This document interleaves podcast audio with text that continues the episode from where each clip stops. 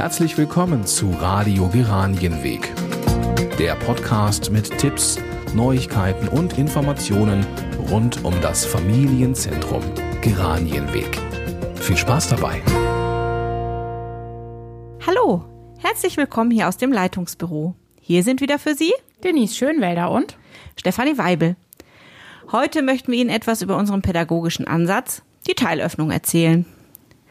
Denken Sie mal an Ihre eigene Kindergartenzeit. Wie war das früher?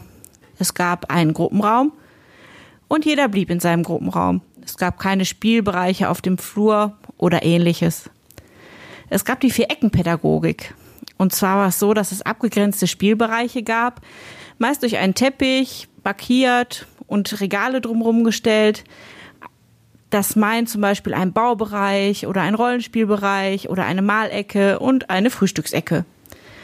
Und die Kinderanzahl, die in diese Bereiche durften, waren meist begrenzt. Je nachdem, wie groß es war, zwei, drei oder vier Kinder. Es gab häufig das gleiche Spielmaterial. Also meistens gab es zum Beispiel im Baubereich diese Holzklötze, mal Lego, mal Duplo aber so viel, so Spielmaterialvielfalt, wie wir sie heute haben, war da eher nicht so gegeben. Es gab Bastelangebote für alle. Und zwar war das meist unabhängig vom Entwicklungsstand. Wenn es Winter war und Schneeflocken gebastelt wurden, haben alle eine Schneeflocke gebastelt. Und es gab Schablonenarbeit oder es wurde geprickelt. Wer erinnert sich nicht noch dran, wie man mit der kleinen Prickelnadel so lange auf dem Stern gepiekst hat oder auf der Schneeflocke, bis sie sich endlich gelöst hat? Es ist eigentlich nichts gegen Schablonarbeit einzuwenden, wenn man zum Beispiel üben möchte, auf, dem, auf der Linie zu schneiden. Aber der Kreativität der Kinder wurde da nicht so viel Raum gegeben. Heutzutage ist das anders. Heute ist es so, dass in unserer Einrichtung den Kindern die Stammgruppen einen guten Orientierungsrahmen bieten. Es gibt eine klare Raum- und Zeitstruktur und natürlich feste Bezugspersonen. Der Morgenkreis und das Frühstück finden in der Gruppe statt. Anschließend öffnen sich aber die Türen und die Kinder können sich gegenseitig besuchen. Sie können entscheiden, in welchen Funktionsbereich sie zum Spielen gehen möchten oder an welchen Angeboten sie teilnehmen möchten. Das Mittagessen und die Mittagsruhe finden dann wieder in der Gruppe statt. Anschließend gibt es nochmal einen Teil der Öffnung. Anstelle von multifunktionalen Gruppenräumen gibt es in jeder Gruppe zwei bis drei Funktionsbereiche, wie zum Beispiel einen Konstruktionsbereich, einen Rollenspielbereich oder auch ein Atelier. Alle Funktionsbereiche sind auf beiden Etagen gleichermaßen vorhanden. Das heißt, wenn es unten einen Baubereich gibt, gibt es den genauso in der ersten Etage. Unsere Nestgruppe, unsere Gruppe 1, ist aufgrund der Altersstruktur immer noch multifunktionell eingerichtet. Natürlich können unsere Kleinsten auch alleine oder mit einer Begleitperson andere Gruppenräume besuchen, aber es soll ihnen eben ermöglicht werden, in ihrem Gruppenraum alle Bereiche vorzufinden. Um für die Kinder und alle anderen Beteiligten einen überschaubaren Rahmen zu schaffen, gibt es ein Anmeldesystem. Nach der Aufnahme in unserem Familienzentrum bekommen die Kinder dieses Anmeldesystem kindgerecht vermittelt. Und sie als Eltern bekommen es natürlich auch erklärt. Die Kinder befestigen ihr Foto in einem magnetischen Rahmen auf einer Magnetwand unter oder neben dem Zeichen des gewünschten Spielbereichs. Anschließend verlassen sie die Stammgruppe mit einer Laufkarte, sowas ähnliches wie ein kleiner Personalausweis, mit Foto, Name und Gruppe vom Kind. Sie melden sich damit in der besuchten Gruppe an und auch wieder ab, wenn sie sie verlassen wollen. Heutzutage ist es so, dass Kinder auch alleine in Räumen oder Bereichen spielen können, die außerhalb des Gruppenraums zu finden sind. Zum Beispiel auf dem Außengelände, in unserem großen Spielflur oder auch nachmittags im Turnraum. Zur Gewährung der Aufsichtspflicht ist es für uns ganz wichtig, dass wir in diesen Bereichen eine bestimmte Kinderzahl begrenzen.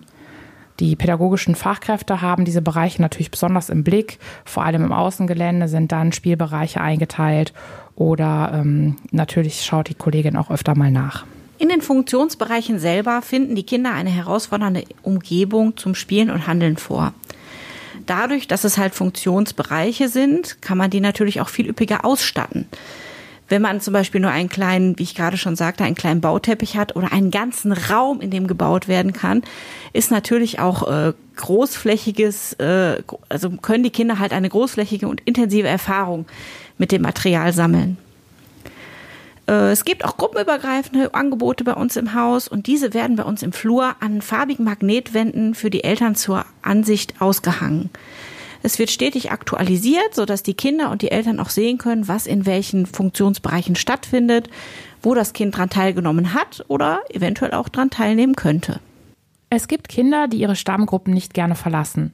Sei es, weil sie die Nähe zu ihrer Bezugserzieherin benötigen oder weil sie sich ganz einfach noch nicht trauen. Gerne geben wir den Kindern hier die Zeit, die sie benötigen.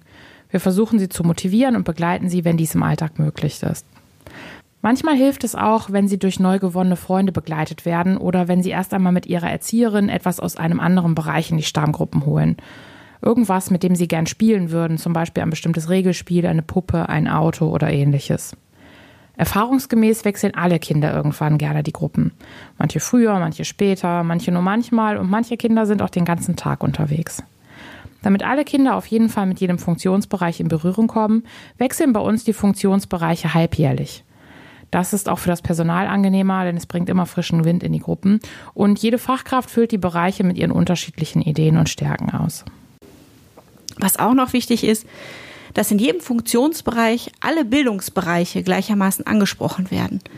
Das heißt also, wenn ich, wenn wir jetzt mal beim Baubereich bleiben und die Kinder haben etwas gebaut, heißt das ja nicht, okay, diesmal ist es kein Kreativ, ist es kein Atelier und die Kinder haben sich nicht kreativ betätigt, wie man es jetzt so bezeichnen würde, sondern sie haben es halt doch getan, indem sie etwas gebaut haben, sich vielleicht vorher einen Plan gezeichnet haben, wie sie etwas aufbauen wollen. Man äh, macht nachher ein Foto davon. Da hätten wir zum Beispiel Medien wieder drin. Und so findet man alle Bildungsbereiche in den Funktionsbereichen wieder. Jede Gruppe hat auch noch einen eigenen Ruhebereich oder Schlafraum, damit die Kinder sich halt in gewohnter und vertrauter Umgebung zurückziehen und ausruhen können. Das ist auch sehr wichtig, denn wenn man viel erlebt am Tag, braucht man auch ein bisschen Ruhe, um das verarbeiten zu können.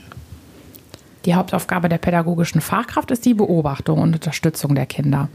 Sie setzt Impulse, indem sie zum Beispiel morgens auf dem Maltisch bereits bestimmtes Material bereitlegt oder Material in dem Baubereich auswechselt oder indem sie mit den Kindern eine Kinderkonferenz durchführt und bespricht, welches Material die Kinder selbst benötigen.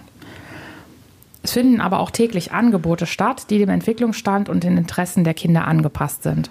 Es müssen somit nicht alle Kinder dasselbe tun, sondern es lassen sich auch altersgemischte oder altershomogene Angebote realisieren. Die Kinder entscheiden meist selber, ob sie teilnehmen möchten oder nicht. Wobei wir natürlich bei, gerade bei Vorschulkindern zum Beispiel, auch schon mal schauen, dass die Kinder teilnehmen, damit sie bestimmte Fertigkeiten erlangen können. Die pädagogischen Fachkräfte arbeiten bei uns im Haus mit allen Kindern. Hierbei können sie ihre besonderen Fähigkeiten ausleben und die Kinder können davon profitieren, dass äh, jede Kollegin ihre eigene besondere Fähigkeit mitbringt. Die Kinder haben ein Mitspracherecht. Das heißt, sie bekommen die Freiheit, die sie brauchen, um etwas zu entscheiden, zu erforschen oder auszuprobieren. Gemeinsame Entscheidungen treffen wir zum Beispiel im Morgenkreis oder im Rahmen einer Kinderkonferenz. So können die Kinder ihre Lernphase weitestgehend selber gestalten. Sie entscheiden mit wem, wie lange, wo sie spielen, was sie spielen möchten. In meinem Bekanntenkreis ist es so, dass äh, viele wenige Erinnerungen oder gar schlechte Erinnerungen an den Kindergarten haben. Unser Bestreben ist es, dass die Kinder unserer Einrichtung dies nicht so empfinden. Dass sie mit viel Freude und Entdeckergeist die Kita besuchen und täglich neue Lernerfahrungen und viele schöne Erinnerungen sammeln können. Wir glauben, dass das Konzept der Teilöffnung dazu beiträgt, dass die Kinder dies bestmöglich umsetzen können. Und wir hoffen, dass Sie heute einen kleinen Überblick über unseren pädagogischen Ansatz erhalten haben. Sollten wir was vergessen haben oder sollten Sie noch zusätzliche Fragen haben, können Sie sich gerne an uns wenden, im Leitungsbüro oder auch in den Gruppen. Und sonst bleibt uns nur zu sagen, bis zum nächsten Mal. Tschüss.